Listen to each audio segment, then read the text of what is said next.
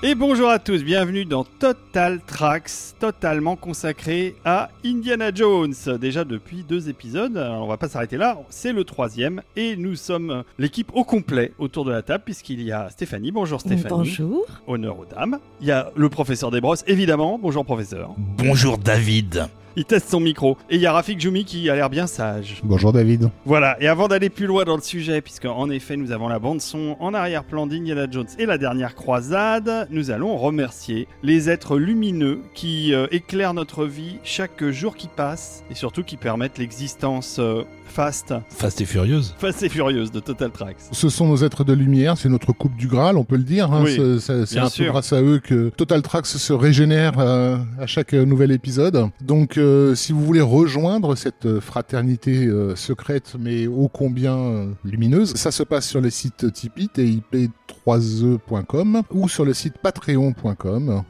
Voilà, vous pouvez choisir une contribution. Un niveau de Un niveau contribution. de contribution, ce qui, qui vous donnera droit à des accès bien sûr privilégiés aux épisodes, des accès aux épisodes totalement inédits, puisqu'il y en a quand même quelques-uns. Vous avez également des, des niveaux de, des paliers qui vous donnent accès aux événements que nous ne tarderons pas à organiser. Et temps. enfin, des paliers qui vous donnent droit à un disque collector, soigneusement sélectionné par le professeur Desbrosses. Tout à fait. Alors, pour revenir sur les événements, on avait prévu de faire un apéro avant l'été. On s'y est pris un peu tard et du coup, ça a été un peu compliqué. Donc, on va le faire à la rentrée. On vous annoncera ça tout début septembre. Ce sera quelque part mi-septembre euh, dans ces eaux-là. On va essayer de s'y tenir cette fois-ci. Il faut rappeler à nos auditeurs que maintenant, grâce au professeur Desbrosses et à notre tag négation à tous, on a un épisode qui sort toutes les semaines. Et ça, c'est fort. Ça, c'est très fort. D'ailleurs, euh, je vois, je constate sur Twitter qu'il y a des gens qui disent Moi, j'arrive plus à suivre. Il y en a trop. Oui, mais il y en a beaucoup qui arrivent bien à suivre et qui les écoutent plusieurs fois. Donc, ça. compense un peu. Ça compense. Non, puis surtout, le fait d'en sortir autant, ça permet de choisir le sujet qu'on a envie d'écouter, puisque nous abordons des sujets euh, très variés, puisque nous sommes passés de Danny Elfman à John Carpenter et maintenant à John Williams euh, et Indiana Jones. Et en tout, euh, 102 épisodes hein, à découvrir. Pour ceux qui justement nous rejoignent depuis peu, vous avez 102 épisodes de Total Tracks à ce jour. On pensait déjà pas qu'on arriverait là et on n'a pourtant pas fini. Oh non, on est loin d'avoir fini. Alors, dans le précédent épisode, on faisait la célébration des Belges. On a précédemment déjà célébré les Québécois. Et là, on fait les Suisses puisque nous n'avions que des Suisses non identifiés qui depuis se sont identifiés. Et donc, on les salue et on les embrasse. Bonjour à nos Oui. amis suisses. On a aussi des auditeurs en Suisse. Je ne sais pas quel sera le prochain pays de la francophonie. Bah, ou pas de la francophonie, parce qu'on peut avoir des francophones partout dans le monde. C'est vrai, c'est vrai, c'est vrai. Il semblerait qu'on ait des expatriés également. euh, C'était où En Thaïlande ou en, Corée Je sais plus où tu avais. En euh, termes de connexion, il y en a quasiment, peut-être pas dans tous les pays du monde, mais pas loin. Signalez-vous, envoyez-nous un petit message sur les réseaux sociaux ou sur Facebook où vous pouvez laisser des commentaires quand il y a la publication des nouveaux épisodes. Envoyez-nous une photo de vos doigts de pied alors que vous êtes en train d'écouter un épisode. Voilà, c'est ça. Merci, merci Avec Rafik. le décor environnant pour qu'on puisse reconnaître le pays quand même. Ça, c'est une belle idée. Pour finir avec les dédicaces, un petit bisou à Heidi Fluchon qui a fait un message super mignon et assez long quand même sur euh, Facebook pour dire à quel point Total Tracks euh, lui plaisait et pour le partager avec les gens qui sont abonnés à sa page. Et ça, ça fait toujours plaisir à Oui. voir. Ça fait Alors, chaud au cœur. J'en cite un, il y en a d'autres évidemment. oui, il y en a plein Non, mais d'autres. les partages euh, très importants aussi, on, on l'a dit déjà plusieurs fois, mais pour ceux qui justement euh, ont, ont des difficultés à contribuer, et ça on est tout à fait en mesure de le comprendre, vous pouvez aussi tout simplement euh, faire découvrir les épisodes autour de vous et partager sur vos réseaux sociaux. Bon, allez, c'est parti. On... C'est parti pour l'aventure. on Yeah. est- eh ben, à nouveau, l'aventure, euh, troisième épisode euh, des aventures d'Indiana Jones, décalé dans le temps par rapport aux deux premiers parce que euh, bah, il s'est passé cinq ans entre le, les- le Temple maudit et la dernière croisade. Ben, il faut dire aussi que les deux initiateurs avaient d'autres euh, Chats à fouetter. chats à fouetter, voilà. il y avait Howard the Duck à faire, par alors exemple, déjà, pour, Lucas. Lucas s'est concentré sur ce qui devait être le plus grand film des années 80 et qui l'est de toute façon. Effectivement, War the Duck, il a eu la prétention également de faire euh, à l'Heroic Fantasy ce que Star Wars avait été au Space Opera, avec euh, les aventures du petit bonhomme qui court dans la forêt euh, avec les bras trop longs. Ouais, C'est ça. film que je continue à trouver extrêmement embarrassant, mais il paraît qu'il y a des fans, donc je vais me taire. Ah non Après la série Disney+, Enfin, il n'y a plus là. de fans, il en reste plus. ils, Ici, ils se sont fait ses beaucoup. ils les ont détruits. Quant à Spielberg, effectivement, il a, euh, au milieu des années 80, opéré une forme de virage dans sa carrière visant à laisser un petit peu dormir le, celui qu'on appelait l'enfant Spielberg du début des années 80 pour lui préférer donc euh, un cinéma plus classiques, en tout cas d'aller se frotter euh, à une partie des classiques avec lesquels il a grandi, que ce soit King Vidor dans La couleur pourpre euh, ou euh, David Lean dans Empire du Soleil. Il se trouve que d'une part, la critique lui fait payer ce changement de, de voix, hein, puisqu'on rappelle que ces films étaient nominés aux Oscars mais n'ont gagné absolument aucun. Et au niveau du box-office également, puisque donc Empire du Soleil est un vrai échec commercial. Et j'en veux encore à la terre entière, parce que j'ai été le voir quelque chose comme quatre fois en salle à sa sortie. Oui, et que c'est un film absolument super, mais on y reviendra un jour parce que la musique également. Ça va avoir des conséquences euh, sur euh, sa façon d'approcher ce troisième volet. On va dire qu'il a des préoccupations aussi dans, dans, sa vie privée. Je pense que parmi les gens qui nous écoutent, il y en a déjà certains qui ont vu euh, le film Fablemans, donc le dernier Spielberg en date. Je vous invite, si vous ne l'avez pas vu, à, le, voir. C'est un film qui raconte beaucoup de choses sur le psychisme, on va dire, de, Spielberg et, les conséquences réelles que ça a pu avoir sur son style de mise en scène et, et sur sa carrière et sur les thématiques qu'il a l'habitude d'aborder. Et il se trouve que euh, Indiana Jones et la dernière croisade va, en fin de compte, jouer un rôle particulier dans la biographie de Spielberg, mais on n'y est pas encore. On n'y est pas encore. Parce que euh, avant de devenir le film que tout le monde connaît, ça a failli être bien autre chose. Mais oui, mais est-ce qu'on commencerait pas par écouter un morceau? Bah oui, on va commencer par le début. Vous avez entendu un petit bout du morceau en tout début d'émission, mais c'est un morceau qui dure 13 minutes sur le disque, donc on va pas vous le mettre en entier. Et c'est la scène prologue du film qui retrace, entre guillemets, la première aventure d'Indiana Jones euh, adolescent. Bon, ce sera un peu mis à mal après avec la sortie de la série, mais à l'époque c'était euh, globalement la naissance de l'aventurier en lui, euh, le jour où il récupère le chapeau, etc. Et donc c'est une scène assez géniale d'ailleurs. Magnifique scène de poursuite sur un train en tout en partie. Enfin, il n'y a pas que ça dans la scène, il y a beaucoup de ça. Avec plein de très bonnes idées, parce que alors, ce qui est génial dans la scène de poursuite dans le train, c'est que ça permet à Williams de faire une musique incroyable. Ça permet à Spielberg bah, de réaliser une scène d'action sur le train de sa jeunesse. Tu parlais de Fablesman, c'est clairement le train du plus grand chapiteau du monde, mhm. hein, puisque c'est un train de cirque. Donc on sent la filiation, on va dire, de ce qu'aimait Spielberg et qu'il a l'occasion de mettre là en scène. Et donc ce train de cirque va servir en plus à montrer l'origine de la phobie des serpents euh, de, Jones. Et la cicatrice. Voilà. Bah, le fouet aussi. Le fouet, voilà. En quelques images, il nous expose euh, toute la base du personnage. C'est une grande scène. Il y a pas. oui, et en plus de ça, il se sert de la fin de la séquence dans le train pour mettre en place euh, une suspension d'incrédulité qui va être importante dans la suite du film, avec la malle du magicien dans lequel il se glisse, qu'il referme et qui se rouvre complètement vide. Et lui, il est à l'extérieur du train. Il n'y a aucune explication logique de ce déplacement du personnage si ce n'est la magie. Donc direct, on est déjà dans l'atmosphère qui était aussi euh, assez marquée dans ce sens-là dans le deuxième épisode. C'est surtout la rencontre avec euh, l'icône Indiana Jones, parce que finalement, la rencontre avec euh, ce pilleur de tombes, c'est Indiana Jones. Exactement. Oui, et d'ailleurs, il essaie de nous faire croire pendant un temps que c'est lui. Bien sûr. Il est filmé de dos avec le chapeau, la veste en cuir. Et on comprend du coup par cette introduction du personnage d'Indiana Jones qu'il a hum, fantasmé et que cette rencontre est super importante pour lui parce que euh, lui représente quelque chose de particulier et, et, d'évident. C'est-à-dire que Indiana Jones nous a été présenté depuis le début comme un personnage évident qu'on a tous acheté, qu'on n'a jamais remis en question et on se rend compte que dans sa propre histoire, alors même que cet homme euh, est en train littéralement de lui retirer ce que lui estime appartenir à un musée, il a la fascination et euh, l'admiration envers ce personnage-là. Et donc, il va devenir ce personnage-là. Oui, qui quelque part l'encourage, puisque quand il lui donne le chapeau, euh, il lui dit euh, T'as perdu aujourd'hui, mais t'es pas obligé d'aimer ça. Voilà, bref, on écoute un petit morceau, essentiellement la partie sur le train. Ça s'appelle Indy's Very First Adventure, et ça sonne plutôt bien comme ouverture.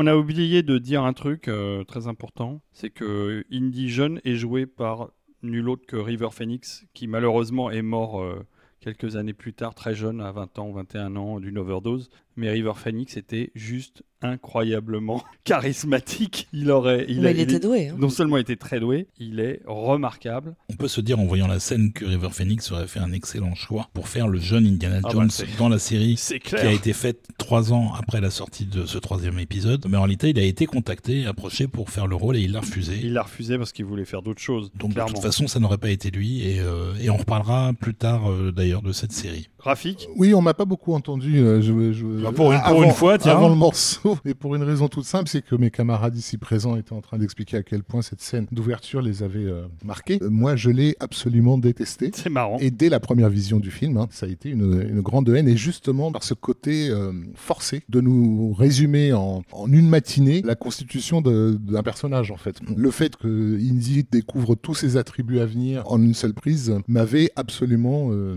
fait sortir, en fait, complètement du film. Rafik n'est pas un grand fan du fan service. Je suis pas vraiment un grand fan du fan service déjà à l'époque, et c'était déjà à l'époque, j'en voulais à Lucas et pas à Spielberg, parce que c'était, je soupçonnais Bah, fortement Lucas d'avoir initié cette idée Bah, de- voyons. de, tout mettre d'un coup, euh, parce que ça va faire plaisir aux gens de retrouver ces, ces éléments. En plus de ça, je trouvais la séquence, et je la trouve toujours très platement réalisée. Le train en question, je- j'y j'y voyais tous les artefacts que je ne devais pas voir, les fausses girafes, les faux animaux, les, les amorces mal dégrossies, etc. Alors c'est vrai qu'il y a beaucoup de faux animaux, parce qu'il y a tous les animaux du cirque qui sont quasiment, à part le lion, à un moment ils sont tous factices, Et ça se voit. et ça se voit. Je trouvais que le montage manquait absolument de dynamisme. Enfin, vraiment, je l'avoue, hein, je suis tombé de très très haut dès le début. Par la suite, heureusement, il y a des choses qui m'ont réconcilié avec. On y, on y reviendra. Mais en tout cas, bon, ça avait mal démarré pour moi. Et en fait, je vois un lien direct entre cette séquence d'ouverture d'Indiana Jones 3 et ce qu'on aura plus tard avec la menace fantôme, justement, dans cette idée de donner aux gens des éléments de- en mode T'as vu, ça a commencé comme ça. Z6PO, il a été créé de cette façon. En sachant que ça allait euh, exciter les fans qui suivent le truc depuis longtemps. Et moi, ça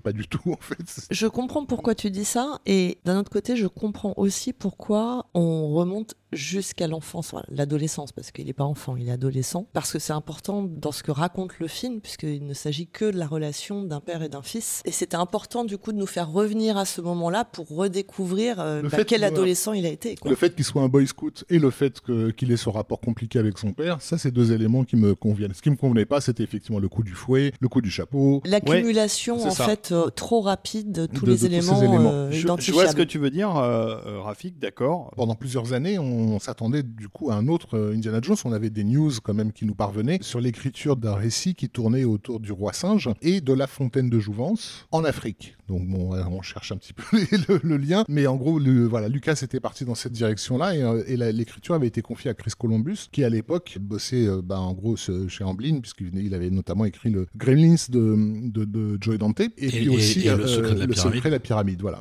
qui avait été réalisé par. Barry Levinson. Et ça a été assez loin parce qu'il y a eu plusieurs versions du, du script. Enfin, c'était presque euh, signé, on va dire. Et c'est vraiment Spielberg qui a pour le coup un peu euh, un peu freiné. Alors il se trouve aussi que on a découvert des années plus tard le script en question de Columbus et de se, dire bah finalement c'est peut-être une bonne chose qu'il ne l'ait pas fait parce qu'il y avait quand même des moments bien embarrassants, notamment une scène avec un rhinocéros euh, qui pouvait éventuellement être drôle dans Tintin ou Congo mais euh, qu'il aurait peut-être été un peu moins dans, dans un Indiana Jones dans son côté un petit peu n'importe quoi. euh. Mhm. Et c'est effectivement Spielberg qui va suggérer cette idée du Graal dans la relation père-fils entre donc Indiana Jones et, et- et son père. Le Graal, c'est- Lucas hein, qui, qui- puisque ça fait partie des artefacts qu'un personnage comme Indiana Jones pourrait effectivement rechercher. Mais, mais Lucas, quand, quand on lui parle du Graal, effectivement, il, part dans une histoire euh, qui tourne entièrement autour du Graal. Et c'est Spielberg qui dit non, mais ça serait bien que, que ce soit un MacGuffin, en fait, le Graal, de la façon avec laquelle Indiana Jones retrouve son père. Et il faut dire qu'à cette époque-là, c'est un sujet qui le préoccupe d'autant plus que ça fait plusieurs années que Spielberg n'a pas parlé à son propre père, qu'il estime être responsable donc de la séparation d'avec sa mère. Donc je vous invite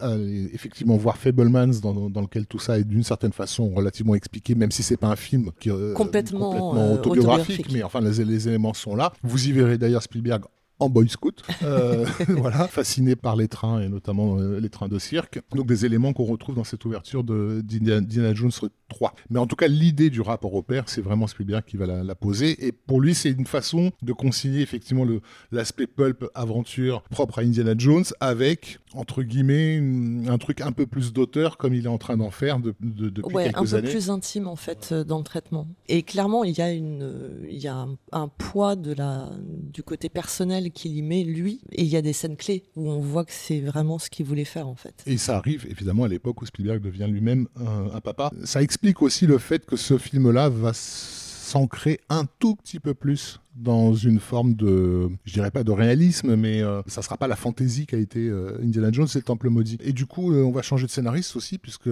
Chris Columbus, encore une fois, il était vraiment dans un truc trop pulp, plus BD même que pulp, je dirais. Et c'est Jeffrey Boham qui va reprendre le truc et qui, lui est en train de terminer à l'époque le script que j'adore d'ailleurs de l'aventure intérieure pour Joy Dante. Donc voilà, pour ceux qui n'ont pas vu ce magnifique film d'aventure qui a été aussi un échec, il faut dire que la fin des années 80 pour Spielberg, c'est pas non plus, c'est pas, la joie. Heureusement qu'il y a eu Retour à la future 2 pour euh, rétablir le, le, truc. Qui, et sont, qui sont sortis à 6 mois d'intervalle. Mais, euh, mais, sinon, les productions Amblin et tout, c'était pas la fête. Il y en a, la plupart des productions Amblin les moins connues des fans d'Amblin sont toutes de 88-89. Ce qui est injuste, mm. parce que entre Le secret de la pyramide et L'aventure intérieure, on a deux. Le secret de la pyramide, c'est un bide. L'aventure intérieure, c'est un bide. Oui, c'est des très bons films. C'est des très bons films. On s'appelait Une baraque à tout casser, c'est un bide. Il y, en a eu pas mal. Hein. Et puis, ben, L'Empire du Soleil, clairement, là, pour le coup, c'était.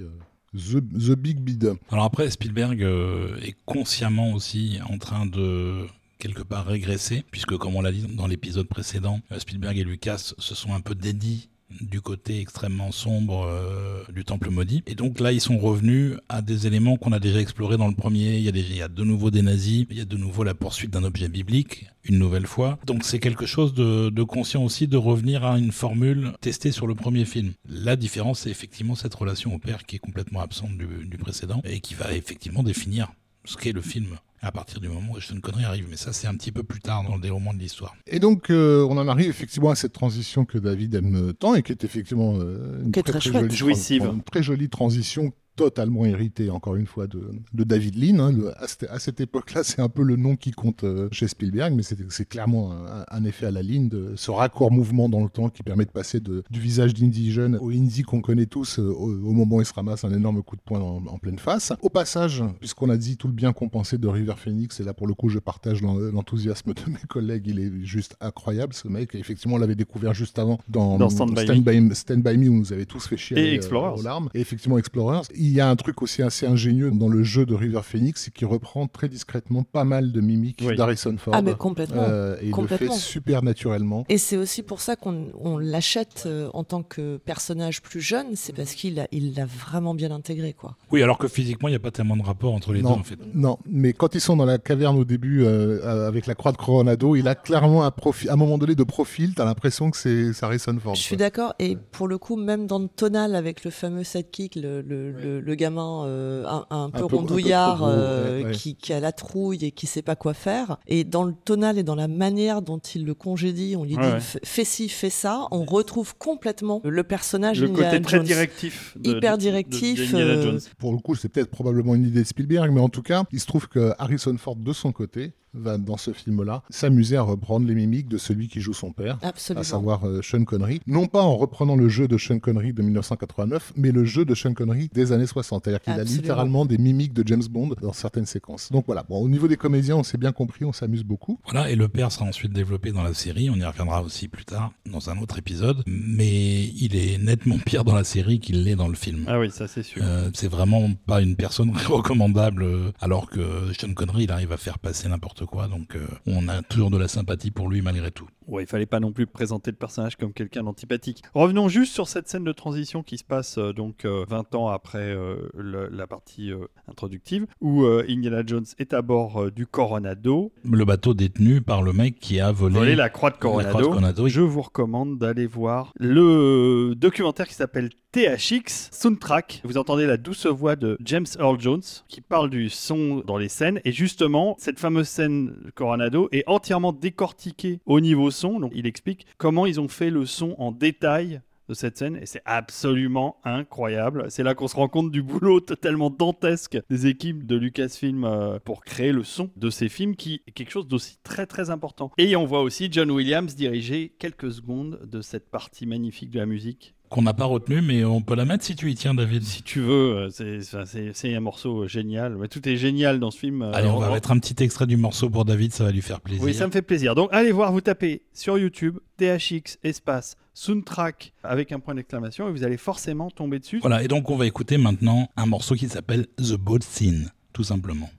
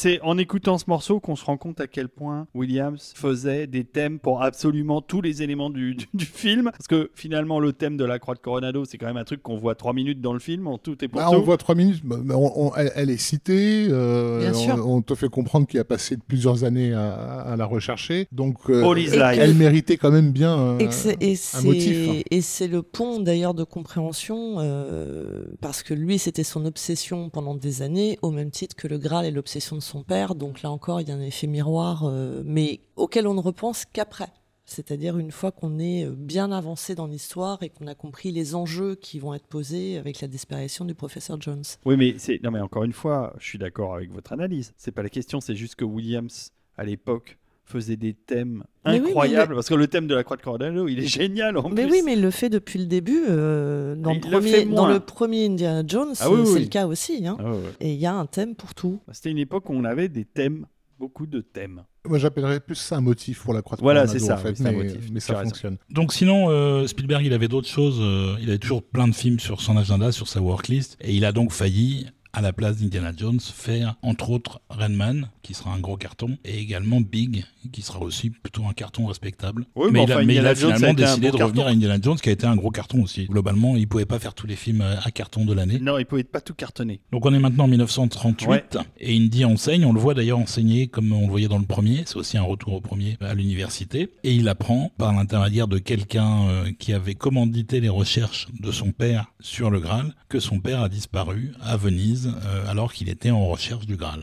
Exactement. Ce personnage, c'est Donovan, joué par un acteur euh, habitué des productions Lucas Spielberg, puisqu'il était déjà dans le cockpit euh, du quadripode im- impérial euh, dans l'Empire contre-attaque. C'est lui qui détruit le générateur d'énergie de la base rebelle. Le salaud C'était déjà un salaud de l'Empire, hein Et il jouera aussi le méchant à la même époque dans Rien que pour vos yeux Non, mais le- c'est génial le parce James que- Bond avec euh, Roger Moore. Voilà, et donc Indy euh, est embauché, euh, entre guillemets, par Donovan pour aller à Venise chercher son père. Mais alors, dans cette scène-là où justement il apprend que son père a été enlevé, on devine par la nature de l'échange qui a lieu en à ce moment-là, quand euh, il, il réplique euh, à, à cet homme Donovan qui lui dit qu'il recherche le Graal, il lui répond Vous vous trompez de Jones. Et on comprend intrinsèquement qu'il a très très très peu de relations et qu'il parle très peu à son père parce qu'en gros, euh, bah, il y en a un qui est spécialiste, allez le voir, hein, mais moi je fais pas le passe-plat. Et donc on comprend d'emblée qu'il y a un pépin entre les deux et que quand l'autre lui dit ben c'est précisément ce qu'on a fait mais on l'a enlevé et là on sent que bon bah je vais devoir y aller quoi il y va par loyauté filiale euh, et parce que c'est un héros mais il y va pas parce qu'ils ont une relation particulière et c'est même tout l'inverse C'est pas le goût de l'aventure qui, qui l'entraîne comme c'était le cas dans les deux Exactement. Là, on est vraiment sur le côté. C'est une contrainte, c'est une forme de contrainte de ah, je vais devoir y aller et euh, j'ai pas envie de le voir. On sent vraiment qu'il y a un gros pépin entre les deux à ce moment-là. Voilà, ça va être avéré dans la suite d'ailleurs. Un film euh, qui, ma foi, a une photo un petit peu en dessous euh, des deux premiers parce que Douglas Socombe est très âgé. C'est son dernier film, Ouais, il est mort après. mais il est mort euh, seulement en 2016. Alors, Oui, oui. Douglas Locombe, à cette époque-là, il a un, un truc problématique pour un chef opérateur, c'est qu'il est en train de devenir aveugle. C'est Ah, embêtant. c'est un peu, un peu embêtant, mais je pense pas que ce soit euh, vraiment euh, à lui mettre sur le dos euh, le fait que la photographie du film soit un peu plus terne que les précédents. Je pense que c'est une volonté aussi de Spielberg, encore une fois, d'ancrer plus son film dans, dans, une, dans une réalité. dans une certaine réalité. Voilà, attention, euh, Indiana Jones 3, c'est pas moche. hein. Ah ça, non, non, ça non, Reste, ça reste quand même une pas dit avec ça. des couleurs très chaleureuses. J'ai pas dit ça. Je trouve Mais- juste que c'est un peu en dessous. Mais c'est moins flamboyant que le oui, précédent, ça. Ça manque de flamboyance. Tu pourrais dire la même chose des costumes, tu pourrais dire la même Oui. chose des décors. euh, Enfin voilà, il y a- Et des trucages. a- Alors, euh, alors les trucages, c'est encore un autre un problème autre encore. sujet, on, on y viendra après. On va y venir assez vite puisqu'ils vont arriver à Venise et ça sera le- la première scène à effets spéciaux, on va dire, du film, vra- vraiment. effets Est-ce que- spéciaux. est-ce qu'on euh, est-ce qu'on met la musique d'abord? De la poursuite à Venise? Oui, c'est une allons-y, bonne idée. Donc en gros, Indiana Jones arrive à Venise, rencontre euh, la femme qui travaillait avec son père qui s'appelle Elsa Schneider. Le professeur Schneider. Yar. Ah. Elle est allemande. Elle est Tu fais très bien l'accent. Le professeur Schneider. Et donc ils vont ensemble explorer C'est là où, son, nice burst. là où son père euh, cherchait le Graal. Ils vont trouver des souterrains, Et des rats. des rats Ah, les rats. et euh, des gens étranges avec des fez qui les piègent et qui mettent le feu au souterrain. Ils ont le feu aux fez. Exactement, ils ont le feu aux fez. Et ils s'enfuient euh, en bateau. Entre-temps, ils ont quand même trouvé d'abord où était le trésor, parce que c'était marqué d'un X. Jolie scène, hein, X mark the spot, avec un très beau mouvement de caméra euh, qui monte euh, dans la bibliothèque. Enfin, c'est vraiment Dans joli. une très belle bibliothèque. Une très belle bibliothèque. Et ils ont trouvé la tombe euh, de Sœur Machin euh, et son bouclier. Ils ont pu compléter, avancer dans, le, dans Voilà. leur recherche. C'est d'ailleurs assez joli, hein, tout ça. Les, les props et tout sont plutôt pas oui, mal la quand raison pour laquelle ils mettent le feu, c'est parce qu'il y a du pétrole.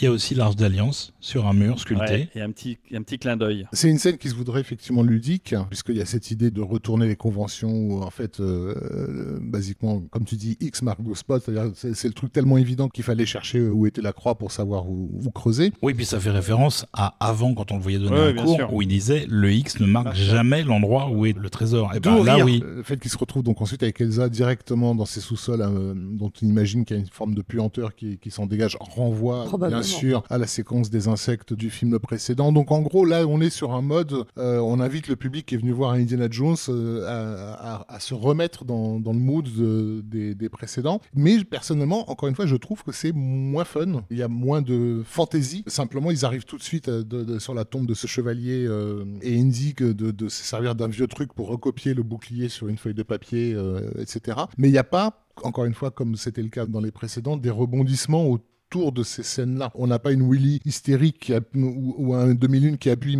par mégarde sur un... Ouais, mais ça va venir après, en fait. Ok, cette scène-là, elle est moins spectaculaire que les autres scènes d'exploration des films précédents, mais il s'en garde sous le pied. Et il a raison, parce que ce qui va arriver à la suite, on, on prend plein la gueule. On a l'impression que le film est un peu rushé à ce moment-là, tout simplement parce que on attend tous un truc, c'est l'arrivée de Sean Connery, Précisément. et qui se précipite un peu vers ce moment-là. Le tour de force, c'est de nous faire croire qu'on est dans la même dynamique que les films précédents, avec euh, une femme qui est censée travailler avec lui, euh, ou en tout cas euh, l'aider dans son aventure. Mais le sidekick véritable, c'est pas elle. Tout le côté aventurier euh, avec des rebondissements multiples n'arrivera qu'à partir du moment où le véritable sidekick va apparaître, euh, et c'est évidemment son papa. Moi, je trouve ça quand même très généreux. Alors, ok, la scène n'est pas exempte de problèmes, et surtout après la poursuite qui s'enchaîne, dans lequel on va écouter la musique tout Et, de suite. et- et les rats mécaniques sont, sont un problème aussi. Mais non, ils sont très bien les rats mécaniques. J'avais les mêmes à la maison. Bon, il y avait des vrais aussi, hein, ça dépend des des plans. Un, Non, il y a et puis- un plan en particulier qui foire Alors, sérieusement. c'est vrai, c'est vrai. Et en plus de ça, la différence par rapport au précédent, c'est que Indy n'a pas peur des rats du tout. C'est papa qui a peur des rats et il n'est pas là. Mais oui, mais justement. Ce qui va donner un, un reaction shot magnifique à Sean Très, très Connery bon. quand il va apprendre qu'il y avait des rats et qu'il va faire une tête absolument incroyable. génial. Comment ils avaient fait dans la version française? Parce que tout, tout le gag de la scène, c'est que lorsqu'il arrivait dans, dans ces lieux, en fait, Indy euh, disait le mot euh, ah rats, qui Mm. en fait est une expression. euh, Bien En sûr. gros, ça veut dire ah, zut. Et en fait, tu voyais que c'était, il y avait effectivement des rats euh, devant lui. Il n'y a pas le gag. euh, en il y a pas de gag, en non, fait, non, en il français, dit, hein. euh, des rats ou un truc comme ça. Enfin, il n'y a pas le gag. On écoute le morceau Escape from Donc, on, Venice. on écoute le morceau, c'est une poursuite en bateau dans les canaux de Venise, à la sortie du labyrinthe, entre Indy et Elsa sur un des bateaux et euh, Les hommes aux les, les entre guillemets les, les Fez- voilà. Fezman. C'est ça, sur deux autres bateaux. Et on écoute euh, bah, une poursuite qui est quand même assez échevelée. Dans lesquels, donc, ils ont les hommes aux fesses aux fesses. César, Oh, elle est bien. Ah, J'aurais aimé la faire celle-là. Je Merci me Rafik. désolidarise totalement de ce qui est en train de se passer. Zedou Daveza, je suis d'accord. Ils ont des hommes aux fesses, aux fesses. C'est parti.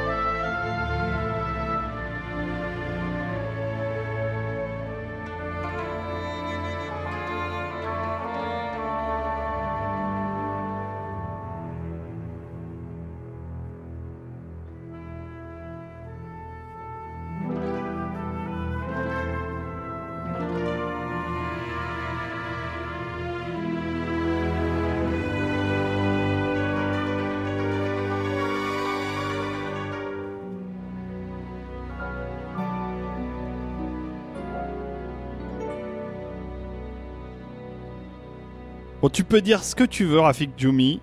Ok, il y a peut-être des, des petites erreurs, des petites euh, faiblesses dans ce début de Indiana Jones 3, mais franchement, la musique de Williams, Ah elle non, est de incroyable. Elle est- il, est, il est tellement bon, ce monsieur. C'est un motif ou un thème, comme on veut, c'est un peu la même chose en fait, qui ne revient pas vraiment dans la suite. Non, non, il est là qu'il est, pour il est, Venise. il est, il est essentiellement uniquement conçu pour cette séquence-là. Et Williams, il faisait ça à la chaîne, donc euh, ça rend jaloux les autres compositeurs. Tu m'étonnes. Effectivement, en termes d'effets spéciaux, la scène n'est pas exempte Ah bah. de quelques scories. Aucune. C'est- On, arrive à une, à une période de transition en fait. euh, où pendant toutes les années 80, on a, on va dire ILM et les autres boîtes d'effets spéciaux ont eu des ailes. Euh, on ne pouvait qu'aller de l'avant, que, que, que faire de, de mieux en mieux. Ça veut dire aussi qu'ils prennent confiance en eux, mais en même temps, à un moment donné, ils vont trouver les, limites de, des outils qui qu'ils utilisent. Ces effets spéciaux, ils auraient été ratés euh, à l'époque des Aventures à l'Arche perdue et de Indiana Jones et le Temple maudit également. On avait d'ailleurs dans le Temple maudit des plans Il y euh, avait aussi. dans l'épisode euh, qu'on a fait sur le sujet, on n'a pas parlé de la mort du bad guy, de sa chute dans les crocodiles, qui est, Qui est un peu particulièrement compliqué, ouais. voilà, Ouais. problématique. En Mais gros, les crocodiles jouaient très bien. sachant qu'ils n'avaient pas les moyens d'aller au bout de, de certaines idées, par exemple, ils évitaient les, les trucs qui se passaient en plein jour, avec une forte lumière, etc. Alors là, à la fin des années 90, on commence à se dire, on peut le faire. En tout cas, ça a été écrit comme ça. Non, mais ce qui s'est passé aussi, euh, Rafik, excuse-moi, mais il y a eu embouteillage chez ILM. Il est clair que l'équipe qui s'est occupée de la dernière croisade, c'est l'équipe. C'est même pas l'équipe B, c'est l'équipe C. Ouais. Pour deux raisons. D'abord, comme je vous le dis, il y avait beaucoup de films en production là-bas. Encore une fois, comme pour le 2. Hein. Oui, mais sauf que sur le 2, ça a donné euh, l'incroyable scène des wagonnets où ils ont dû utiliser une technique différente de ce qu'ils avaient prévu de faire. Et finalement, c'est encore mieux. Non, mais c'est clair Alors que là, par contre, c'était vraiment une équipe euh, bis parce qu'il y avait énormément de travail sur les retours vers le futur qui Ah, étaient bah, déjà en gros, c'est ça. tout- production. tout- toutes les légendes d'ILM étaient sur Retour à le futur 2 qui avaient des challenges techniques complètement ahurissants et notamment avec Énorme. la multiplication des comédiens et tout ça. Donc ils étaient tous là-dessus. Euh, aussi des images de synthèse, hein, d'ailleurs qu'on a. Oui, oui, plein a- de gens n'ont toujours pas grillé aujourd'hui, mais voilà. Ils étaient sur Always aussi, dont la production a été euh, juste après. Euh, ils étaient sur plein de choses à la fois, et, et donc c'est l'équipe C. Et aussi, pour l'autre raison, c'est que Lucas serrait très très fort les budgets, ça a toujours été sa méthode, et il a loué très peu d'argent aux effets spéciaux. C'était pas on y va, euh, allez, on- c'est no- notre boîte, on fait ce qu'on veut. Non, non, non, c'était très restreint. Et bah ça se voit à l'image. euh, le, le zeppelin, il est pas beau. euh, quand l'avion s'écrase euh, à côté de la voiture d'Indy, c'est pas joli. euh, Enfin voilà, il y a plein là, de problèmes. effectivement, les, dans les cette- scènes, les scènes de vol, ce sont les, les pires, Les je pires. pense. De- elles sont pas film. bien. Et dans cette poursuite euh, sur les- dans les canaux de Venise, effectivement, on a des transparences euh, Oui, c'est ça. assez foireuses, notamment au niveau des explosions et tout Ouais. ça. Voilà. Mais encore une fois, t'as choisi une scène avec de l'eau en plein jour. D'emblée, c'est pas facile. C'était pas simple. Bon, après, la scène reste fun. Bah, c'est pas tant sur la crédibilité de ce qui est en train de se passer, c'est plus sur l'aspect purement euh, esthétique euh, et, et les effets sont euh, approximatifs très souvent. Mais euh, c'est compensé par le jeu des acteurs, c'est compensé par les effets sonores de Ben Burt. Je sais pas si vous vous souvenez quand Ford saute d'un bateau à l'autre et qu'il glisse sur le bateau, il y a un super bruit de glissade qui m'est resté dans les même, même, puis même le bruit, de- le bruit de l'hélice sur la fin et tout, et il y a c'est la musique- super bossé. C'est super bossé et il y a la musique de Williams, donc Ça compense. ça compense. Voilà. Et donc euh, la scène se termine par un dialogue entre un des poursuivants qui s'appelle Kazim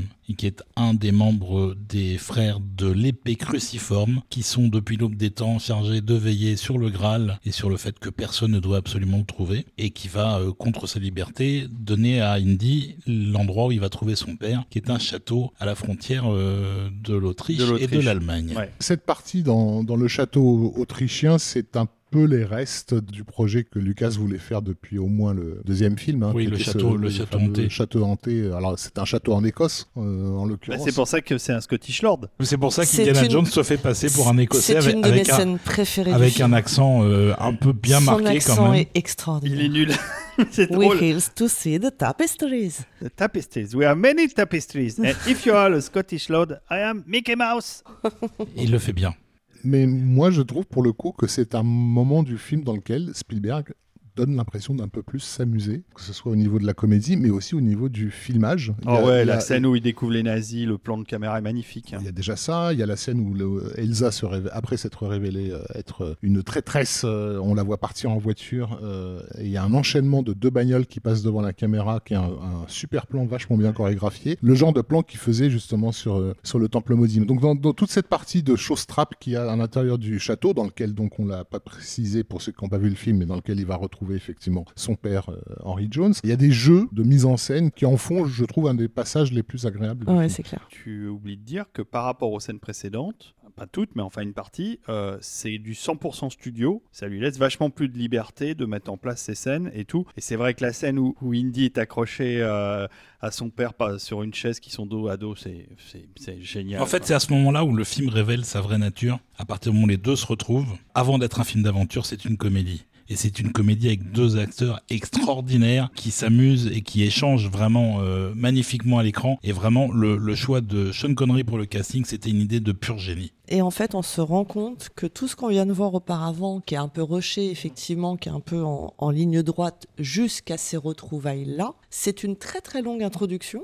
Mais le vrai film, il commence maintenant. Au moment du château, au moment où ils se retrouvent et au moment où, ça devient savoureux. Bon, déjà en termes d'acting, mais même sur euh, bah, tous les enjeux en fait qu'on nous a distillés comme ça euh, juste avant, mais qui prennent forme tout à coup devant nos yeux, quoi. Oui, et toute l'émotion générée par le film, que ce soit de l'émotion euh, pure sur la relation entre le père et le fils, de la comédie pure, de l'aventure, puisque l'aventure, elle est à chaque fois lue sur le visage du père, qui est un universitaire qui est pas du tout habitué à être sur le terrain et qui ne comprend pas du tout ce qui se passe, et qui sait pas réagir d'ailleurs. Toute la comédie qui est générée par ça, c'est vraiment le cœur du film. Il n'y a plus... euh, Enfin, tout le reste est secondaire, en fait, à partir de ce moment-là. Bah, par contre, on retrouve la photo de Slocum dans cette scène-là, avec euh, des images. Bah, il y a le feu, donc c'est quand même très. C'est beaucoup plus chaud. C'est beaucoup plus chaud, mais on, on retrouve euh, toutes ces ambiances euh, qu'on avait vues dans le Temple maudit, dans les aventuriers, dans les décors, etc. C'est vraiment ça, très, oui, très oui, beau. mais pareil, au niveau des costumes et tout, tout d'un coup, il y a quelque chose à l'image. Le fait qu'Elsa change de tenue à ce moment-là pour être justement en mode euh, bavaroise euh, Mais oui. à 300% et tout C'est ça. génial. ça- non, mais ça fonctionne bien. On passera assez vite sur le, comment dire, la- la- l'allusion incestueuse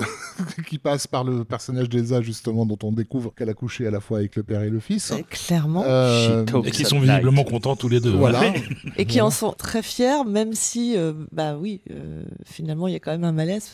Ah ouais, je suis c'est pas sûre génial. d'être très à l'aise la façon dont Sean. Connery annonce le truc, c'est juste She talks Enfin, c'est une phrase, quoi. Et la gueule de Ford, c'est vraiment. Mais c'est surtout que c'est qu'un jeu de regard et de sourire, euh, parce que rien n'est dit euh, sur la question, mais c'est simplement la manière dont ils communiquent tous les deux. euh, Sachant qu'ils peuvent pas communiquer en face à face, puisqu'ils sont attachés euh, dos contre dos. Donc euh, tout cet échange-là est fait euh, sans qu'ils se regardent. C'est là en fait. qu'on voit que Spielberg est un grand metteur en scène parce que t'as l'impression d'un chant contre chant et en fait, c'en est pas un. Alors, c'est un grand metteur en scène quand il y met l'énergie, parce que à la fin de cette séquence, au moment où ils arrivent enfin à s'échapper de ce château, il y a ce qui est peut-être le plan le plus moche de tout le film, un plan tellement moche que j'ai réussi à le faire passer sur un forum euh, au tout début de- de- du 21e siècle, à le faire passer pour un plan de la Grande Vadrouille de Gérard Rouet. Mais c'est la grande vadrouille. C'est un plan dans lequel tu as deux soldats allemands qui tombent dans une Oui, rivière. Ouais, ouais. oui, oui, Voilà. bien sûr, Alors, bien euh, sûr. lorsque le, le, le sidecar c'est l'hommage à la grande vadrouille. Et euh, c'est vraiment, c'est du Gérard Houry pur jeu. Exactement. Donc merci Steven.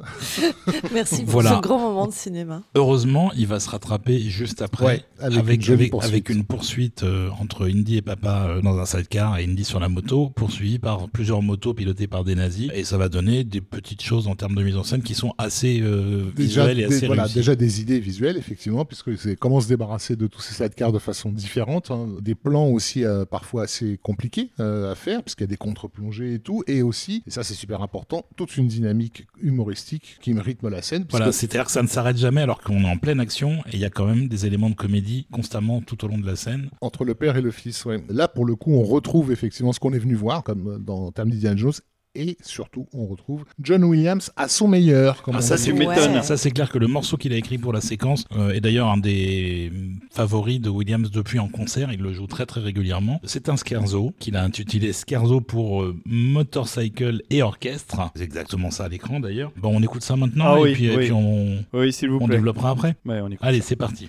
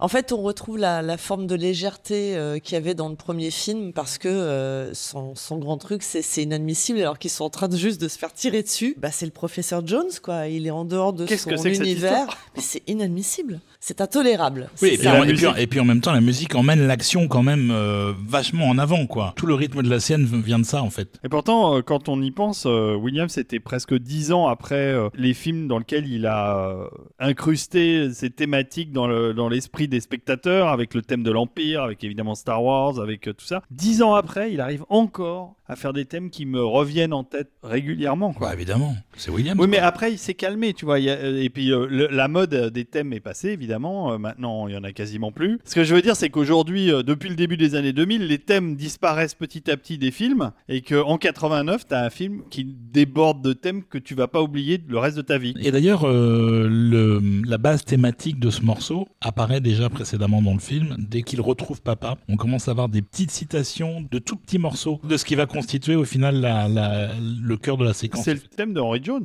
c'est son thème à lui. Et il n'est pas réellement explicite, mais c'est son thème. Euh, quand on va le revoir agir au fur et à mesure du film, d'ailleurs, euh, quand il ouvre les, son, son parapluie pour euh, chasser les Tout oiseaux et faire tomber l'avion, on retrouve euh, quasiment ce, fait. thème. Ce type de scherzo-là, en fait, Williams l'avait déjà employé euh, sur le téléfilm Janer euh, en 72. Oui, c'est vrai, 73. c'est vrai. Oui, oui, t'as raison. Et c'est adapté à la, à la séquence justement parce qu'il y a ce décalage entre euh, finalement Indiana Jones qui est plus un aventurier qu'un homme de lettres, il faut le dire, et qu'il est accompagné par quelqu'un qui est avant tout un professeur, le professeur Jones. Et donc le côté un peu précieux du professeur Jones est souligné par l'emploi d'une musique, bah, pour le coup un peu précieuse, qui est le, le, le un, scar- le bah, un peu pour acad- orchestre. un peu académique finalement, euh, pour envoyer à ça. oui. Voilà, et d'ailleurs la scène est suivie par deux scènes hallucinantes. La première entre euh, Indy Junior et Senior, une dispute qui va euh, finir par euh, le premier giflé par le second, ce qui est assez inattendu dans le film, et ensuite une scène où ils vont chercher le journal du Graal du professeur Jones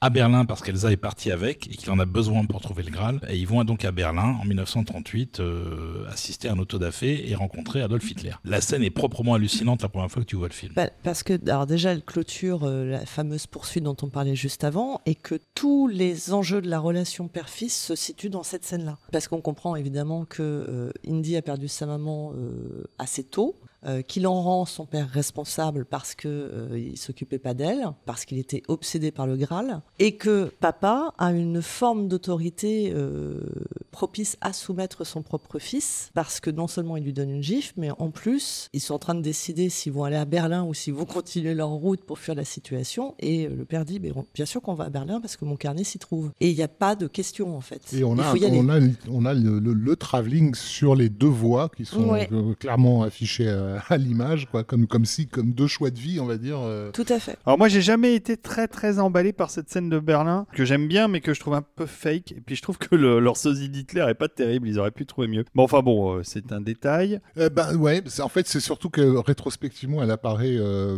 étonnante dans la carrière de- d'un Spielberg qui euh, va faire la liste de Schindler quelques années plus tard et qui déjà à cette époque-là, en fait, hein, euh, s'aperçoit qu'il n'est pas si à l'aise parce que encore une fois, les nazis du premier film, outre le fait qu'ils n'étaient pas Berlin, c'était des nazis de comic book dans un pays euh, presque imaginaire aux yeux de Spielberg qu'est l'Égypte. Quoi. Là, le fait d'aller tourner vraiment à Berlin, un événement a priori historique, avec tout ce que ça demande de, bah, de travail, quoi, de reconstitution, de- d'exactitude, ça veut dire bosser sur des photos d'époque et tout. Lui qui avait volontairement mis de côté sa judéité pendant plus de dix ans, ça lui revient un peu dans la gueule et s'aperçoit qu'il est moyennement cool avec ça, quoi. Et c'est aussi, comme on l'a dit, l'époque où euh, la relation avec son père est en train de prendre une nouvelle tournure parce qu'on on vous le révèle maintenant, mais Spielberg va se réconcilier avec son père au fur et à mesure de la sortie du film. Il est aussi en pleine officialisation de son divorce. Il n'a pas encore révélé au monde qu'il s'était remis avec euh, l'actrice de Indiana Jones et Temple Maudit. Le divorce euh, avec euh, Amy Irving va être prononcé le, le 24 avril 1989.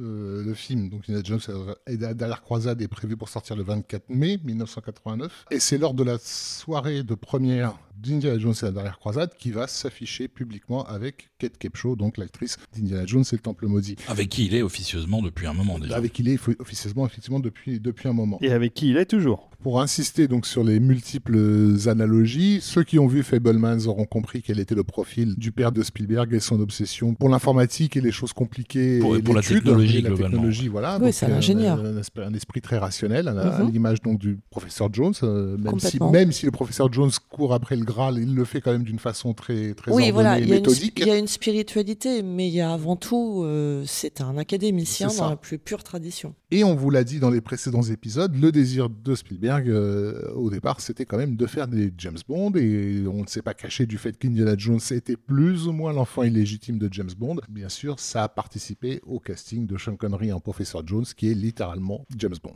Alors après, ils prennent un improbable zeppelin pour euh, s'en aller. Voilà, et donc c'est une scène où ils sont rentrés tous les deux dans le Zeppelin qui va être contrôlé par des nazis, et pour contrer les nazis, euh, Indy va euh, mettre en place un stratagème qui implique euh, de contrôler les billets de tout le monde, et comme le nazi qui contrôle les passagers n'a pas de billets, il passe par la fenêtre, et ça donne euh, à Williams l'occasion de faire une pure musique de comédie qu'on va écouter maintenant dans un morceau assez sublime qui s'appelle No. C'est parti.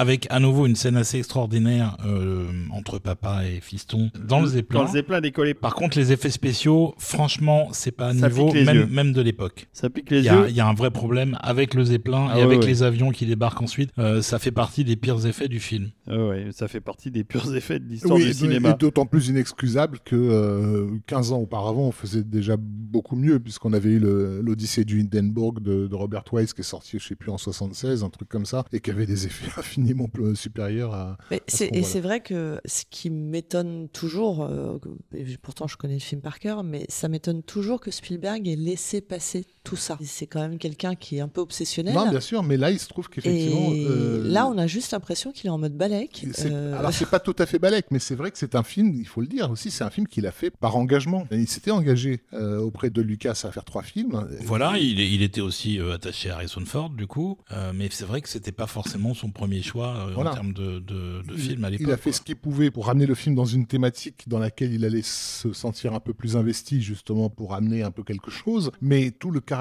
ludique qu'il avait auparavant à filmer des poursuites, euh, des bastons, des chorégraphies, etc., il l'a plus à cette époque-là, c'est évident. Oui, et puis au-delà de ça, la production était un peu rushée. Il n'avait pas un contrôle absolu comme il avait sur le- les précédents. Tout ça concourt pour que euh, y ait des choses qui sont pas euh, super bien finies en termes d'effets. Et d'ailleurs, on a aussi, même au-delà des effets, des problèmes de mise en scène, puisque dans la scène qui suit, euh, où on retrouve les, les Jones à Iskenderun, il y a un long plan euh, filmé en voiture où le plan entier est flou en fait. Constamment, ça dure, euh, je sais pas, ça doit durer pas loin d'une minute. Le plan est flou, tout le monde est flou dedans. Alors David disait que c'était un problème de Ouais, stabilisateur. il y a un pro- mais, a- mais, mais, mais ils ont pas pu retourner la scène surtout. ils ont pas pu retourner la scène et puis après dans la scène avec le temps il y a aussi des petits problèmes de continuité de qualité de maquette euh, bon il y a, il y a pas mal de choses qui vont pas en termes d'effets ça ne nuit pas plus que ça au film mais parce que le film est d'abord une comédie Mais c'est dire l'impact quand même de ce qu'il arrive à mettre en place par ailleurs en termes de narration et de création de personnages, parce que moi je me mets à la- place de quelqu'un qui écoute ce qu'on est en train de dire et qui a jamais vu le film, il se dit euh, c'est quoi ce film, c'est tout pourri en fait. Bah, malgré tout ça, on passe un excellent moment. C'est ça qui est fou. voilà ce que je comprends pas par contre c'est pourquoi ça n'a jamais été retouché depuis alors que euh, il y, a- il y a eu des retouches numériques dans tous les sens sur E.T. et ça ça pourrait être fait en numérique facilement pour, Ouais, alors sur E.T., euh, il pas a, très cher il a enlevé. Hein, toutes oui les- oui il a dit qu'il a dit parce que parce il que a supprimé les retouches. Parce hein. que moralement, ça le gênait d'avoir fait ça. Et il avait raison. Mais là, simplement refaire les plans, comme ils ont refait le plan de chute euh, dans avait la trop- poursuite en camion Ouais, dans le premier, c'est faisable. Non, il y a trop de plans. À, à mon avis, ça coûterait trop cher. Et comme on n'est plus chez le Lucasfilm de l'époque, hein, on est chez Disney Lucasfilm maintenant. Non, maintenant oui, mais à, mais à l'époque, quand le, le film est sorti en Blu-ray, euh, il y avait matière à faire. Ils, ils ont bien C'est entièrement. Paramount aussi. Ils hein. ont bien entièrement remonté Young Indiana Jones et en, en faisant des reshoots et tout pour Mais c'est compléter parce que Lucas voulait euh, refaire. euh, Ah non, quand voulait- Lucas, quand Lucas veut, Ah bah quand Lucas peut. veut, il peut. ouais. Sauf que là, je sais pas, il s'en Il foutait. veut pas. Je trouve que c'est pas si grave pour la simple raison que l'histoire euh, fonctionne, euh, qu'on continue à suivre les personnages et qu'on arrive justement euh, à ce passage avec le tank. C'est ça aussi les Indiana Jones, c'est que dans chaque film, il y a une grande scène spectaculaire d'action Avec un grand morceau qu'il a avec un grand morceau de musique qui l'accompagne. C'était la poursuite en camion dans le désert dans le premier. Dans le deuxième, il y a la marche des enfants esclaves. Et dans le troisième, il y a cette scène-là, avec un morceau qu'on va écouter et qu'on va peut-être développer après, qui s'appelle Belly of the Steel Beast, qui est en gros une marche des nazis.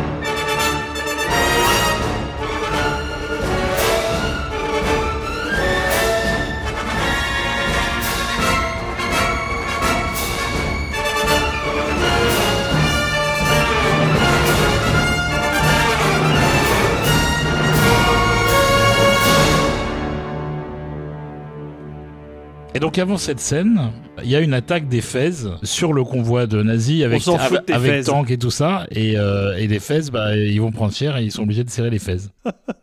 Chacun aura fait une blague très vaseuse. J'étais le premier à l'initier, donc maintenant, euh, vous pouvez dire ce que vous voulez.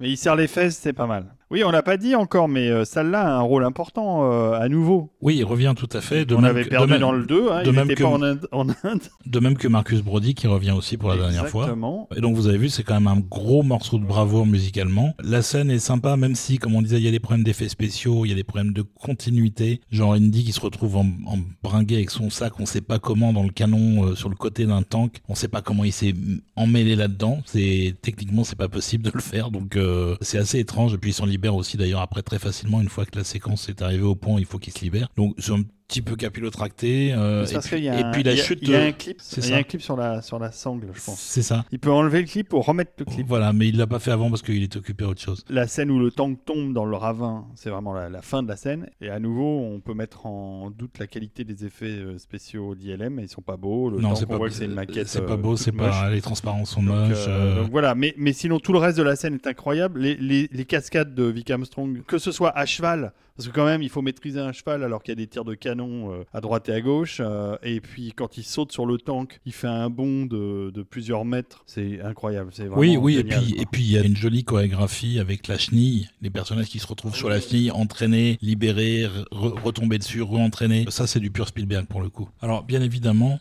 On a laissé plein de morceaux de côté. Il y a aussi beaucoup d'autres belles choses. Là, ce qu'on a vraiment euh, sélectionné pour l'émission, c'est les morceaux de bravoure. C'est les gros morceaux avec les thèmes vraiment marqués, mais qui sont euh, utilisés de manière beaucoup plus subtile, évidemment, au long de la partition. Mais on pouvait pas tout mettre. C'est un peu le problème à chaque fois avec John Williams. À savoir que contrairement aux Aventuriers de l'Arche perdue et au Temple maudit, le disque de la dernière croisade était plutôt complet, euh, professeur Desbrosses. Donc oui, le, le disque initial faisait euh, presque 59 minutes en vinyle et en CD. Mais on s'est quand même fait plaisir avec les éditions suivantes où il y a des versions où il y a oui, parce qu'il y, a- y des morceaux en plus et il y a beaucoup beaucoup de musique dans le film, donc ça suffisait pas, euh, ça tenait Ça pas sur, Un, pas. sur un seul CD. Ils ont bien rempli le vinyle jusqu'à la bien, dernière ils ont bien rempli le vinyle. Il y en a eu un qui était plus long, c'était celui de Willow, à la même époque, qui avoisinait, je crois, les 68 minutes, ce qui était vraiment le grand max. Et du coup, la qualité de la gravure en prend un sacré coup dans l'aile. C'est très très mauvais en termes de gravure. Et donc, euh, il manque encore bien euh, 20 ou 25 minutes de score. Du film, euh, même sur ce programme-là, qui seront ensuite euh, édités dans le coffret Concorde dont on a parlé déjà, sorti en 2008. Oui, petit coffret euh, à l'aspect cuir euh, bien joli, dans lequel il y a vraiment beaucoup de choses. On va dire il y a- il y a l'essentiel. Bah, Jusqu'au 3 en tout cas. Ouais, Rafik, la scène du tank, toi, tu, tu l'as aimé cette scène dans ce film? Ça va, franchement ça va. Euh, J'étais moins euh, agrippé à mon siège que euh, bien sûr en découvrant le premier film. Faut noter aussi que donc ils sont par la volonté, je pense, de Spielberg qui avait vraiment pour le coup pas envie de, de se torturer, ils sont, ils sont pas retournés euh, chez les Rabza. Du coup, ça s'est tourné effectivement à Almeria et ça fait du coup d'Indiana Jones euh, la croisade peut-être une des dernières grosses productions hollywoodiennes à s'être tournée dans cette région. Qui est très belle. hein. C'est vraiment très belle. magnifique. hein. Et qui avait notamment accueilli les tournages épiques d'un certain David Lean, comme c'est étonnant. Je ne sais pas si on a déjà cité ce nom Le- dans ce, dans ce Conan podcast. aussi, non mais là, c'était Oui, Conan juste parce aussi, que oui. euh, Spielberg n'en a rien à foutre ouais. de Conan et on était en train de parler de Eh Spielberg. ben, il a c'est ça, tort d'en avoir rien à foutre de mais, Conan. euh, mais voilà, c'est- Parce ça, que c'est très bien, ça Conan. aussi probablement, euh, il y a peut-être aussi des Louis de Funès si tu veux absolument les citer. Je mais- suis pas du tout sûr que Spielberg Comme là, en ait rien à foutre de Conan. euh, Il connaissait bien Milius. Oui, mais c'est pas le sujet. Non, c'est pas le sujet. voilà, Mais de parler d'un sauf que, truc qui sauf que en comme Spielberg a, a copié Voilà. Gérard- Houry euh, sur plusieurs plans, il est possible qu'il connaisse. euh, Alors, David. Lean. Oui, mais en fait, disons-le clairement, en réalité, Harrison Ford, Indiana Jones, c'est Jean-Paul Belmondo. Et d'ailleurs, Belmondo lui-même portera le chapeau après chez Claude Lelouch dans l'itinéraire d'un enfant gâté. Tu l'en veux des sorties de rue, je peux t'en faire, moi, hein. plein. Le fait que ce soit tourné à Almeria, je trouve, pose un problème de continuité parce qu'à l'époque il n'y a pas de- d'étalonnage numérique pour pouvoir faire en, en sorte que toutes les prises que tu as tournées continuent les unes aux autres au niveau des couleurs et de la lumière parce que le- la fin du film va nous mener pour le coup en En Jordanie. Jordanie. Et là, ce sera véritablement tourné en Jordanie. Or, je trouve que ça se sent un petit peu entre la, la- la partie sur le tank et l'arrivée au croissant de le, lune. croissant de- le canyon du croissant de lune. Oui, mais c'est un canyon.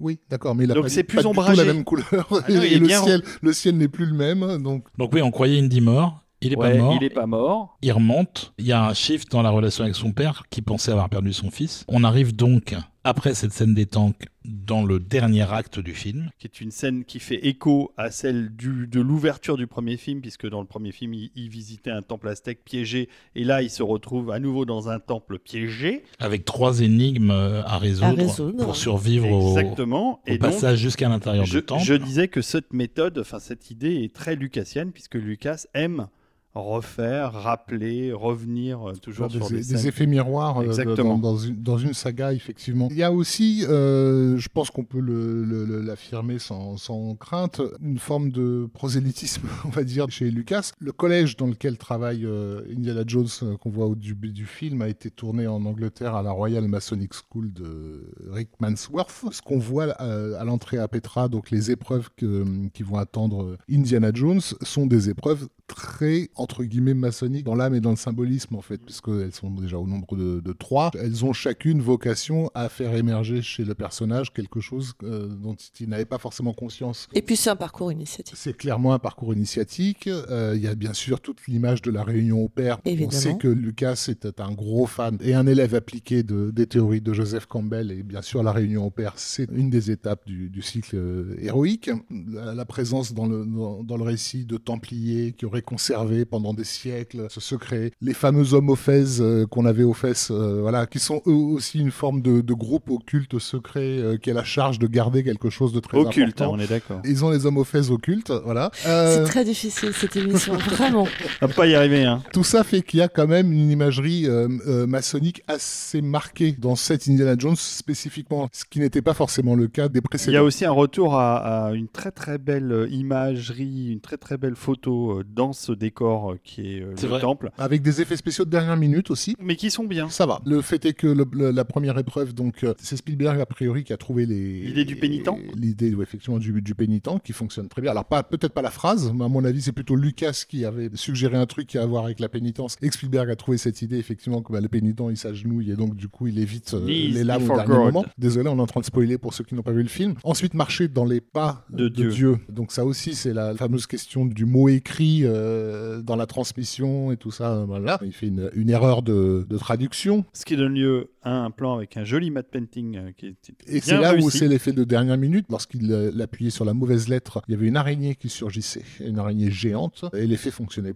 point du tout. Donc il a- ils ont très très vite remplacé avec une doublure. Qui manque de tomber dans le vide, en fait, ça, euh, voilà. dans un plan très large, en- avec un très beau matte painting derrière. Très joli. Et enfin la plus la plus impressionnante de toutes, qui est donc le, Le leap Le saut de, de la foi, dans lequel euh, il doit littéralement tester sa foi et donc euh, avancer dans le vide absolu. Oui, là on est vraiment sur euh, bah, des notions comme ça, euh, au-delà de la spiritualité, c'est l'invisible qui devient visible, littéralement, puisque c'est vraiment ce qui se passe au, au moment de cette épreuve-là. quoi. Il faut que lui-même soit persuadé de pouvoir y aller pour le faire. Il faut saluer quand même l'équipe d'ILM parce que là, faut dire qu'il fallait pas se louper Sur sur, ce plan-là et il est magique. Il est l'effet très beau. l'effet est super, vraiment. C'est Il est magique. très très Ah, beau. plus la Et ça musique. marche très bien. Plus la musique de Williams derrière tout ça. C'est même, pour le coup les- assez en avance sur c'est son les temps, en fait. Mais ce dernier acte, il est aussi hyper chargé émotionnellement parce que euh, Son père a été son euh, père a été euh, abattu, mortellement blessé. Voilà, c'est la, c'est la seule raison pour laquelle il accepte d'ailleurs d'aller sous contrainte des nazis. Récupérer le Graal pour les, le Graal les pour- nazis pour, implicitement pour sauver son père. pour sauver son père et en fait euh, c'est la raison aussi pour laquelle il arrive à procéder au saut de la foi parce qu'il y a une telle pression euh, à ce moment-là que euh, il faut qu'il arrive à croire qu'il faut qu'il arrive à tester sa foi puisque c'était euh, la note d'intention du tout début du film Mais il se met à 10 cm à gauche et il tombe dans le vide. hein. C'est pas vraiment une foi dans le sens religieux, c'est Non, plus, non. c'est plus large que ça en fait. Bah, croire en soi-même Bah, c'est déjà La foi tout court. C'est Oui, ça. c'est ça. Pas un truc palpable, c'est un truc de l'ordre de l'invisible, mais c'est une autorisation qu'il se fait à lui-même de réussir. Ce que j'aime aussi particulièrement dans cette scène, c'est que c'est une mécanique extrêmement classique du chantage entre le méchant et le gentil. Donc on menace une partie des gentils de les tuer et si tu fais pas ça, je les tue. Et là, ce qui est top, c'est contrairement à beaucoup d'autres films, cette menace, elle est mise à exécution, mais le procédé fonctionne vraiment bien. C'est-à-dire que il a une chance de le sauver s'il va chercher le Graal. Et ça, c'est vraiment une super idée. Ce procédé du chantage à la mort qu'utilisent un milliard de fois les méchants dans les films, et ben là, il peut l'appliquer et il y a une contre-mesure. Et cette contre-mesure est le motif qui fait avancer le personnage jusqu'à la fin. Et je, je trouve ça super, quoi. qui permet de mettre en exergue la reconnexion au père, puisque pendant que Indy est en train de passer toutes ses épreuves, son père est en train de repasser dans sa tête Mhm. Tout le Ah texte, bah la mise en scène. hein, tout le ce qu'il avait qui- écrit dans son, qu'il avait dans son écrit, journal, ouais. tout lui revient et en fait ils sont complètement connectés d'un point de vue spirituel et émotionnel ensemble alors qu'ils sont séparés évidemment. Et en plus, d'un point de vue de mise en scène, il n'y a pas besoin d'expliquer la résolution des énigmes parce que, euh, disons, la question est posée constamment par le père en parallèle des actions du fils qui va résoudre les trucs en live. Du coup, il n'y a pas du tout besoin de dialogue ou de quoi que ce soit pour expliquer Non, le truc génial. plus avant.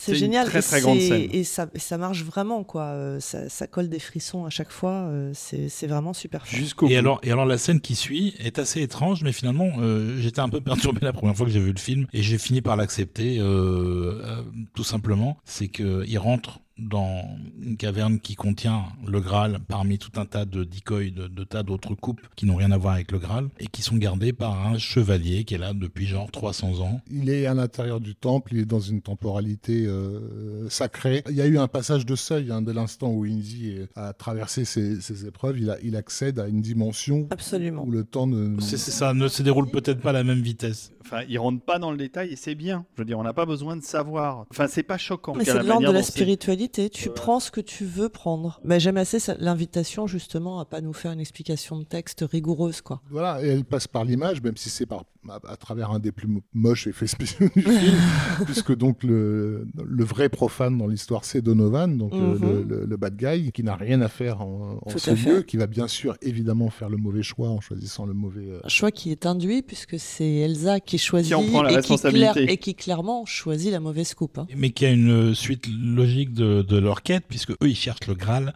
pour de mauvaises raisons. Et donc ils choisissent le Et mauvais donc Graal. ils choisissent le mauvais Graal et Donovan va se prendre euh, 500 ans dans la gueule en l'espace Parce de, de, qu'on est, de- de on- 50 voilà, secondes. on est dans une autre temporalité. Voilà. Oui, et là, Elsa, euh, enfin, faut quand même dire que la raison pour laquelle elle choisit et elle choisit mal, c'est parce qu'elle culpabilise, parce qu'elle a vu les autodafés au moment où on la retrouve à Berlin, que très clairement, elle vient de comprendre quel est véritablement le projet nazi et que elle comprend aussi que le Graal ne peut pas être délivré à Hitler étant donné son projet. En même temps, elle va, elle va se comporter comme une connasse juste après, en emportant le Graal au-delà du sceau qui euh, a été clairement défini comme la limite au-delà duquel il ne doit pas aller Bien par sûr, le gardien. voilà, elle va quand même essayer et elle va littéralement mener à la destruction du temple. Mais on n'en est pas encore là. On a le thème Mais oui. du gardien du Graal et on va l'écouter maintenant parce que c'est une très très belle thématique encore une fois. Oh, qu'est-ce que c'est bien.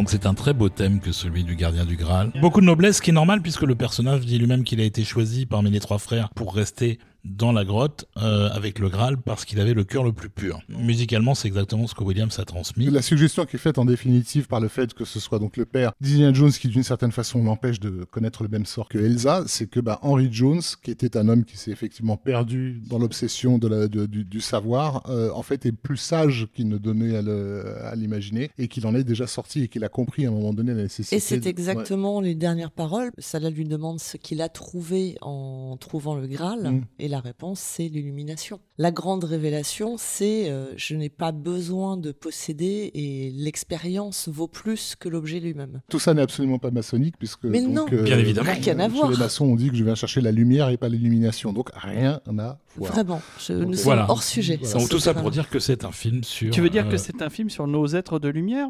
Bah, d'une d'une certaine Tous les manière, films avec Oui. de la lumière sont sur nos êtres de lumière. Et d'ailleurs, Steven Spielberg avait fait dix ans avant un film qui s'appelait euh, Rencontre du troisième tipeur. Oui, c'est vrai. On va, On va devoir s'arrêter. on va devoir s'arrêter. Non, non, on n'a pas fini. On a presque fini parce que en fait, euh, il donc a réussi à récupérer le Graal, à sauver son père. Il y a un truc qui n'est jamais euh, redéveloppé, élaboré après, c'est qu'avant de donner à boire de l'eau dans le Graal à son père et de mettre de l'eau également sur sa blessure, ce qui va la faire disparaître, euh, Il en boit. Il en boit. Ce qui sous-entend que autant Indy Junior que Senior sont immortels. Ils sont immortels dans le temps sacré, mais pas dans le temps profane. Une fois que tu es sorti du temple, tu es dans le monde profane. Et ils sont effectivement immortels, puisque l'idée même suggérée, plus que suggérée à la fin du film, c'est que Indiana Jones, via la rencontre avec son père, a accédé au statut de légende. Donc il est de fait, fait. immortel. Il est devenu un être de légende, et c'est là où d'ailleurs on a euh, ce que moi je trouve un des tr- euh, finalement une des astuces les plus euh, pertinentes euh, du film, qui est donc de nous révéler l'origine du nom de Indiana, Indiana Jones. Jones. Euh, The name of the dog. le- voilà, c'est le nom d'un chien, donc la chose la plus dérisoire et la plus ridicule Qu'on possible. voit au début du film. hein. Mais c'est justement ce qui ramène à l'hum- à l'humilité de la constitution de euh, légendaire, parce que seul le pénitent passera. Voilà, je pense qu'au niveau humilité, on était déjà bien bien prévenu, quoi. Je, je, je trouve pas que le chien soit un animal euh, dérisoire. Non, ou mais avoir le ridicule. nom du chien, ça peut être vécu comme quelque chose d'humiliant, encore une fois, dans le monde profane. Sans parler du fait que c'est le refus du nom du père, donc le conflit qui l'opposait à son père et qui lui faisait refuser le nom de Henry, Henry Jones, Jones, ouais. Jr. Mm. Bah, on comprend, et d'ailleurs c'est ce qui se passe dans les deux films suivants, il reprend le nom de son père. Donc on comprend qu'à partir du moment où, même si tout le monde continue à l'appeler Indiana Jones, lui a réintégré le nom du père, donc la réconciliation est totale. Puisqu'on est à la fin, on arrive à, ce magnifique plan de conclusion de la saga et ils auraient dû s'arrêter là. Les héros s'en vont dans le soleil couchant comme, Voilà. euh, comme de tradition. euh, Immortel. Immortel, légendaire, euh, Dans la iconisé, tout ce que tu veux, euh, tous les quatre euh, face au soleil. Étant donné qu'on est en Jordanie, étant donné qu'on a des contre-jours sur Est-ce qu'on reparlerait couchant, de David Lean Est-ce qu'on pourrait ouais, éventuellement, évoquer. David Lean Je suis convaincu que, Plus que Spielberg, Laurence que Kasdan. Spielberg a dû voir un ou deux films de David Lean, mais bon. C'est bien possible. Dont un qui se passe peut-être dans le désert. En Mais bon, et qui a été tourné en Jordanie. Mais Éventuellement. On verra. Bon, en tout cas, c'est un plan magnifique. C'est une fin idéale pour une saga comme celle d'Indiana Jones. Et de toute façon, on n'en entendra plus parler pendant très très très longtemps. Donc, euh, donc Voilà. on peut dire que c'est presque un point final. Avec un très beau générique de fin qu'on écoutera en fin d'épisode. Avant de nous quitter dans le soleil couchant, euh, les gens qui nous écoutent n'ont pas assisté aux coulisses euh, compliquées de cette, de de cette cet émission. épisode. Et notamment le fait que j'ai passé une heure et demie à rechercher un morceau que je ne trouvais plus et que je viens de trouver effectivement. Pour vous signaler que le morceau In the Belly of the Steel Beast, la fameuse scène du tank sur laquelle on s'est arrêté euh, longtemps, est à mon, mon humble avis très fortement inspiré d'un morceau de Shostakovich. Qui est le Allegro de la symphonie numéro 10 de Shostakovich, qui était d'ailleurs à l'époque euh, la vision que Shostakovich avait de Staline, ce qui laisse à penser qu'il n'avait pas vraiment une grande affection pour lui, mais qu'il avait du mal à le faire comprendre. Donc voilà, je vous invite à écouter ce morceau, symphonie numéro 10 en euh, E minor, euh, opus 93, donc morceau Allegro de Dimitri Shostakovich. Moi, je trouve que ça ressemble beaucoup à In the Belly of the Steel Beast. Alors, il y a une petite parenthèse stylistique, clairement. Mes collègues sont moins convaincus apparemment. Je non, vous laisse, vu, non, mais je vous laisse, je j'ai vous bien laisse dit. seul Je juge. l'ai très bien dit. Voilà. Écoutez-le. Rafik s'est donné du mal pour le retrouver déjà. C'est clair, ça a pris une heure. Et David, donc tu nous, t'es déjà parti très loin dans, le- dans le désert à cheval, là, on te voit plus de... Moi, je garde un, un souvenir émouvant de cette époque euh, qui, pour moi, euh, s'est clos sur euh, la fin des années 80 avec euh, Indiana Jones, avec les Retours vers le futur. On a été assez critique sur certains éléments du film, en particulier les effets spéciaux. C'est un film qu'on aime beaucoup, qui marche extrêmement bien à un niveau euh, narratif et comique. Tous les problèmes que peut avoir le film sont euh, finalement assez secondaires par rapport à l'impression générale qu'on en retire. C'est un film très très important, en particulier pour Stéphanie, qui va peut-être nous dire pourquoi. Bah, basiquement parce que je l'ai vu euh, la veille du jour où j'ai passé le bac de français. Et en fait, j'étais tellement stressée que c'était ma, ma prof de français qui m'avait dit euh, ce soir, euh, pas de lecture, pas de révision. Ce soir, c'est Indiana Jones. Et elle m'a envoyé de force au cinéma. C'était la seule chose que j'avais à faire. Et évidemment, ça m'a fait un bien fou. Donc j'étais très, très détendue le lendemain. Ça s'est bien passé. Je vous remercie. Moi, j'ai un, souvenir aussi sur la première projection d'Indiana Jones. J'avais un copain qui était là à 9h du mat pour une projection qui devait démarrer à midi ou un truc comme ça, pour être le premier dans la salle, pour avoir le premier ticket, pour être sûr d'être dedans. Il arrive et il prend son ticket et le mien. Et moi j'arrive euh, 10 minutes avant le début de la séance. Il y avait une queue, c'était dans le Forum Horizon, c'était dans la salle euh, Dans la salle THX, bah, du- j'allais dire euh, que je l'ai vu au même endroit que toi. et il y avait une queue de malade qui rentrait dans le forum et tout. Moi, j'arrive, je double tout le monde. Je mets 10 minutes à remonter la queue et j'arrive euh, devant mon pote qui était le premier à attendre devant la porte fermée. Et il me donne mon ticket. Je lui dis, on y va. Et là, ils ouvrent la porte et je rentre le premier dans la salle. Il était juste vert, le gars. Parce Il que fallait lui, bien lui, qu'il y en ça ait- faisait 3 heures qu'il Il était fallait là. bien qu'il y en ait un qui se dévoue. Moi aussi, je l'ai vu euh, au Forum Horizon en THX à l'époque, mais j'avais la chance de connaître le patron de la salle, donc euh, je ne me souviens pas avoir fait la queue. Cela dit, euh, comme je le disais, pour moi, c'est une page qui se tourne dans le cinéma. Euh, on a une trilogie qui est quand même très homogène entre Les Aventuriers, euh, Le Temple Maudit et La Dernière Croisade. On peut vraiment regarder les trois films d'affilée et se sentir dans, le- dans cet univers. Oui, avec justement suffisamment de rappels sans que ce soit lourd dans le troisième pour boucler la boucle avec le premier. Exactement. Et effectivement, il n'y avait pas besoin d'en faire d'autres en fait. Il n'y aura plus jamais ça, je trouve personnellement, dans le cinéma d'aventure américain. On est passé à d'autres choses, euh, d'autres façons de, de filmer ou de raconter les, les histoires. C'était plus cet esprit, euh, bah, cet esprit 80s hein, que, que j'affectionnais tout à fait particulièrement. Donc, euh, Mais en fait, on, on en parlait tout à l'heure, mais le cinéma d'aventure, véritablement d'aventure, il y a eu assez peu de films. Euh, Il y a eu quelques franchises comme les Tomb Raider qui sont quand même un peu tous foireux, comme le dernier Uncharted qui est encore plus foireux. Euh, Il y, a, pas, il y a pas grand on n'est chose pas dans en la fait. même cour Il n'y a pas grand chose qui se classe déjà thématiquement dans la même catégorie. Le seul euh, qui tient à peu près la route, c'est le premier Mommy. Oui, il y a eu Benjamin Gates aussi. Oh, sur mais c'est pas bien ça. Non, mais non, sur, euh, Non, non, non, non. non, non. Il y a eu peu de choses et il y a encore moins de choses véritablement regardables. Ce qui renforce encore le côté unique d'Indiana Jones. Mais Ah je bah, le comprends, premier non, mais Mommy, moi je, je partage effectivement l'avis de David sur euh, cette année 1989 où on a dû dire euh, au revoir en fait à, à tout ce qui nous a fait euh, rêver. euh, et c'était une année chargée, David, puisque euh, tu venais de voir euh, Allô maman ici bébé. Potin de femme, Turner et Houche. Ah, Turner. Ah, Turner et Hooch. Ça, Quelle histoire aussi ce film. On vous fera un épisode spécial dessus Ah un la jour. vache. Et Oui. bien sûr, euh, SOS Phantom 2, qui, comme chacun sait, est le meilleur film euh, de toutes les années 80. C'est la meilleure Non, séquelle de toute l'histoire du cinéma. On, est, on, est, on est bien d'accord. Le principal concurrent d'Indiana Jones au box-office cette année-là, c'était Batman. The Big euh, Carton, mais aussi comme euh, On l'avait dit. euh, Comme on l'a dit, ouais. l'annonce que quelque chose euh, avait changé dans la, la constitution des blockbusters It was hollywoodiens. the end of an era. Ouais, la, la fin d'une ère. On vous remercie de nous avoir écoutés. On espère avoir été un peu à la hauteur de ce film. Et on fait une géniflexion, on se fait pénitent devant nos êtres de lumière. On marche dans le, leur nom, littéralement. Exactement. Ça.